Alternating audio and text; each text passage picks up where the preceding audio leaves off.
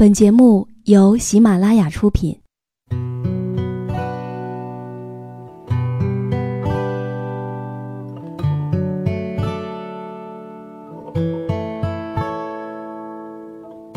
开心时，听歌入耳；伤心时，听歌入心。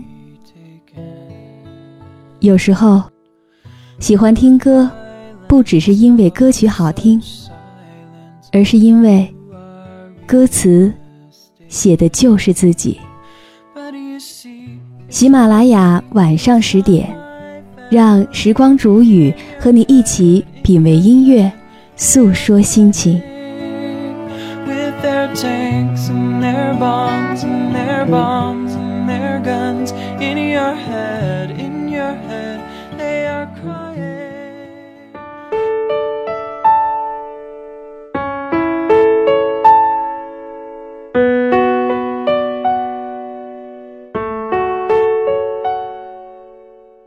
亲爱的耳朵们，今天你过得好吗？这里是喜马拉雅电台，晚上十点，欢迎你的如约到来。每个周四，我都会在这里和你一起品味音乐，诉说心情。今天我们要听到的文字，作者是晚晴。令你为难的事，越早拒绝越好。喜欢他的朋友也可以关注他的新书《且以情深共白头》。如果你想要了解到节目文稿和歌曲信息，也可以添加我的公众微信，编辑“倾听时光煮雨”这六个字的首字母就可以找到我了。以下的时间，一起来听故事。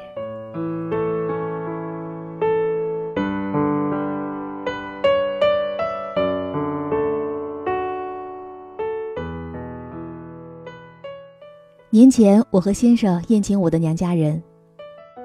席间，一位亲戚问我说：“新买的房子装修好了没？什么时候请大家去看看？”我说：“有些细节还没有弄好，还没有搬进去呢。”可是我妈妈，她想也不想就接口说：“快好了，我去过了，数了数房间有十几个呢。等他弄好了，你就带着孩子过来玩，晚上就睡在那儿。”先生一听，顿时愣了，他一脸惊恐地看着我。我压抑住心里的怒气，笑得很温和，但是语气是不容商量的坚决。我说：“我们家从来没有留宿客人的习惯，一般有客人来就住在隔壁的喜来登酒店，走过去也不到五分钟而已。”于是，就换成我妈妈的脸色变得很难看了。可是我没有理他。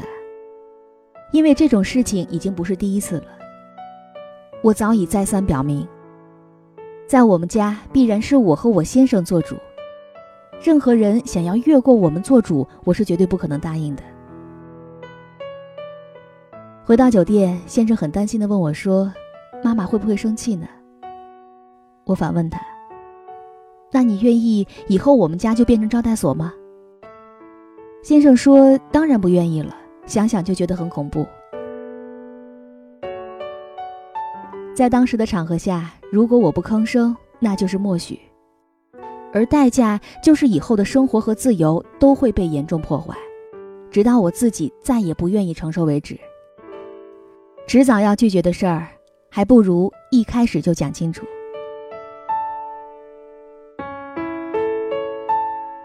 我的大姑姑便是最好的前车之鉴。八十年代的时候，我出生的小县城基本上没有什么人种地了，大多数人或者上班，或者自己开始做小生意。但是在风俗上，其实更接近农村。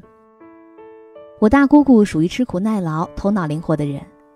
我在七岁的时候，她就在市中心买了一套商品房，全家都搬到市里面去住了。当时周围有好多人都非常羡慕她。因为他们家是我们那儿第一个买商品房的人。可是呢，麻烦也随之而来。几乎所有的亲戚以及平时关系比较好的邻居都把他们家当成了据点。当时，大家去市里逛街，中午吃饭肯定去他那儿。遇到生病、高考或者是其他事儿，自然而然的也会留宿。在我的印象当中，他们家的次卧基本上是隔三差五就会有人来睡。小我四岁的表弟永远只能跟着父母睡在主卧里。而在那个时候，也是我大姑姑事业最为繁忙的时候，每天一大早就要过去看店，晚上也要忙得很晚。记忆当中，他们家很少开火，都是在外面买些快餐解决的，因为没有时间做饭。但是每一次有人来，这个规律就要被打破了，总不能叫客人吃快餐吧？于是买菜做饭。那个时候还不是很流行去饭馆，更何况来客的频率太高，这也是一笔不小的开支。我姑姑舍不得。但凡自己从小到大做生意的人都舍不得这样花钱，可时间长了，我姑姑自然不乐意了。有客人来，他都会尽可能想办法推脱，不是说要去进货，就是说自己生病了。但这样的借口也没有办法常用，所以。他还是得继续招待亲朋好友，但是心里面也就有了抵触，也不可能再有太多的热情了。往往就是不得已应付一下而已，也绝对不会再很热情、真诚的挽留客人吃下一顿饭或者再留宿了。于是呢，那些亲戚就逐渐对他有了意见。在他没有结婚的时候，他几乎每一天都和我在一起。那时候我只有几岁，我的数学和诗词几乎都是他在没有出嫁的时候给我教的。每到暑假，他就会来接我过去住，因为我去了，他就有借口告诉其他亲戚，我侄女在家里面住不下了。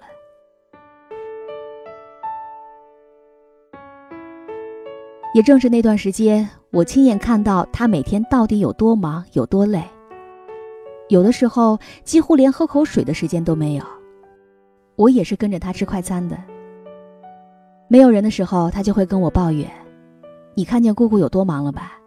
他们总觉得我天天都闲着，就等着他们来，不是今天这个来，就是明天那个来，我真的快要烦死了。”而我平时大部分的时间都住在小县城里，所以那些亲戚和邻居的反应自然也听得很多。我不止一次听到他们对我说：“你姑姑这个人太自私了，太顾忌。”你长大可千万不要像她。也经常听到亲戚们在聚会的时候毫无忌讳地谴责她。前几天我儿子生病了，我就住在阿凤那儿，他们两口子都不太热情，话也不多。说实话，要不是我儿子生病，就算请我去，我都不愿意去的。另一个接口道：“上次我去逛街，中午饭也是在他家吃的，他也没说吃完晚饭再走。”我就自己回来了。阿凤他们家确实不太热情，尤其是她老公闷声不吭的，让人觉得很不舒服。然后就会有人总结：“哎呀，你们呀，人家现在是城里人，是老板，忙着赚钱，忙着和有钱人打交道呢。我们这些穷亲戚，人家哪里看得在眼呢？今天你要是市长、局长过去，保证人家无比热情的接待你。”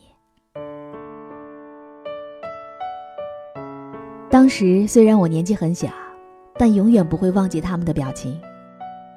有时候我也看不过去，就会说：“既然你们那么不满，那就不要去了呀。”可是他们不满是一回事儿，不去打扰那也是不可能的。我妈妈还警告我不要胡说八道，因为连她都对大姑姑非常不满，觉得她照顾娘家人实在是太少了。小时候的我从来不两边传话，但是我会在大姑姑抱怨的时候对她说：“那你就索性不管了呀，管好自己就行。”她会看我一眼，郁闷地说：“怎么不管？又不能断绝往来。”所以呢，他一边不满，一边继续做着自己不愿意做的事儿，而亲戚们一边不满，一边还要继续打扰他。所以这二十年来，他视对方为累赘。而对方也视他为无情无义的人。那个时候我就在想，如果是我，我会怎么做呢？我妈妈也问过我这样的问题。我很干脆的就说，我会在一开始就直接拒绝，当时他很生气，他说：“你也是个断六亲的人，和你大姑姑一样。”我说：“我可不像大姑姑，一边抱怨一边继续。我不会抱怨，但我绝对不会允许别人打扰我的生活。”我很清楚，当时大姑姑不敢拒绝，是因为害怕亲戚的不满和指责，所以即使他再不愿意，也会强迫自己去做。但结果呢？还是相互嫌弃。如果他在一开始就拒绝，又会怎么样呢？结果也不外乎如此，让原先对他不满的人更加不满。可以说，他这二十几年来的周旋，除了得到不满之外，什么都没有。但如果当时他在最初的时候就直接拒绝的话，和亲戚们的关系并不会比现在差，而且。他至少能够保住自己的生活。饭局结束的第二天，他给我打电话，他说：“还是你有魄力，敢当面就拒绝，你就不怕他们说你？”我笑得无比爽朗。以你对我的了解，你觉得我会在意吗？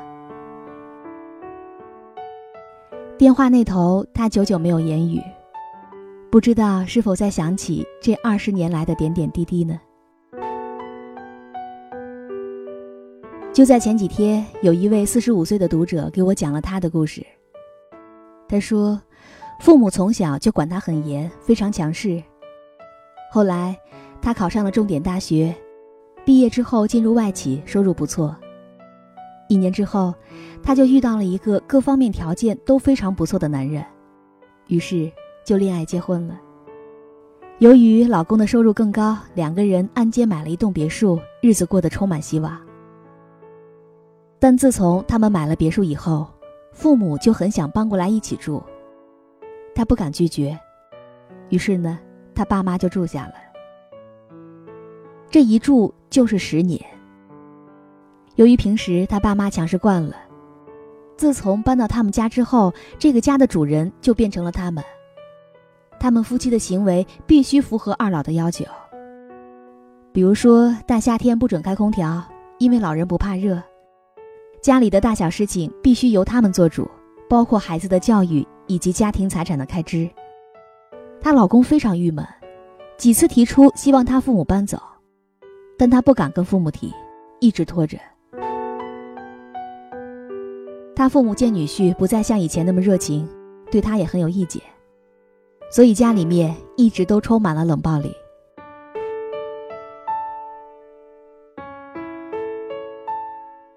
在第七年的时候，她老公很严肃的提出，希望她父母搬回自己家，否则婚姻不保。她试探着跟父母提了一下，可结果呢，被骂得狗血淋头，大骂她是忘恩负义，抛弃自己的父母，而且以最快的速度把老家的房子卖了，而且向她表明，现在我们没有房子住了，如果你要让我们流落街头，你就看着办吧。到了这个地步，她自然不能够再要求父母搬走了，只能够安抚老公。但是家里面的气氛也越来越冰了。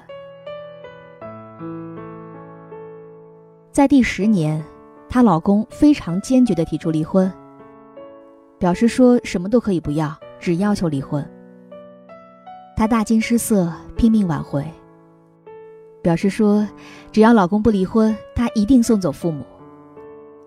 而她老公说：“太迟了，就算你现在送走了他们，我们的感情也回不去了。这些年，我心里面已经积累了太多的怨气。以后的日子，我想过得舒心一点。不管他如何挽回，对方都坚决离婚，而且告诉他说，如果在三年前你就肯解决这个问题，我们的婚姻或许还有救。”可是现在已经太迟了。那个男人离婚的决心无比坚定，他不得已离了婚。可平心而论，他也清楚这些年老公实在是受了太多的委屈，连自己赚的钱该如何花都要被他的父母干涉。能忍十年，已经不是一般男人能够做到的了。离婚以后，他的父母对男人破口大骂，他悲愤不已。如果不是你们，我们会走到今天吗？现在的他已经对父母充满了怨恨。三个人大吵一架，父母一气之下也搬到酒店居住了。他问我说：“他到底做错了什么？为什么会落到两边都不讨好的下场呢？”在这个世界上，很多人都认为，只要拒绝了父母的要求，那就是不孝。可从来不去辨别父母的要求是否合理。也有很多人认为。只要是拒绝了朋友的要求，那就是不讲情义。可从来不去思考这个要求是否超出了自己的能力范围。于是，违心的答应，逼自己去旅行，牺牲了自己的生活，也消磨了自己的耐心。原本想维护的关系，不但没有因此保住，反而会快速消亡。任何一种关系的维系，一定是你情我愿，互相体谅。所有勉强自己的行为都坚持不了太久。最后，我还想给每一个正在倾听的你说上一句话：会令你为难的人，本身也不见得会有多在乎你。如果一件事一开始就令你感到不舒服，那么越早拒绝越好。拖到必须解决的那一刻，也许你就只能断尾求生了。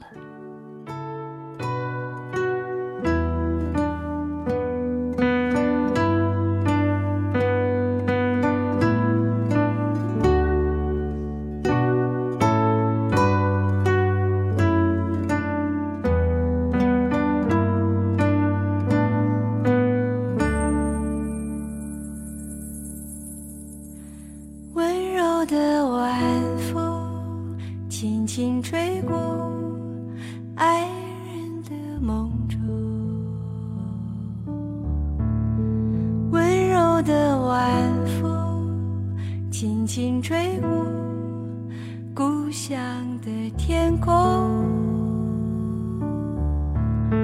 温柔的晚风轻轻吹过城市的灯火。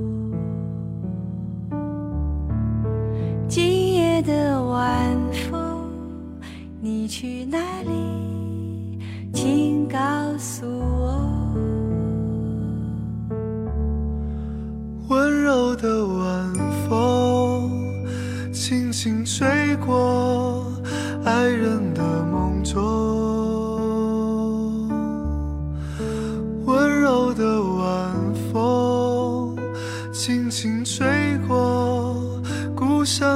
天空，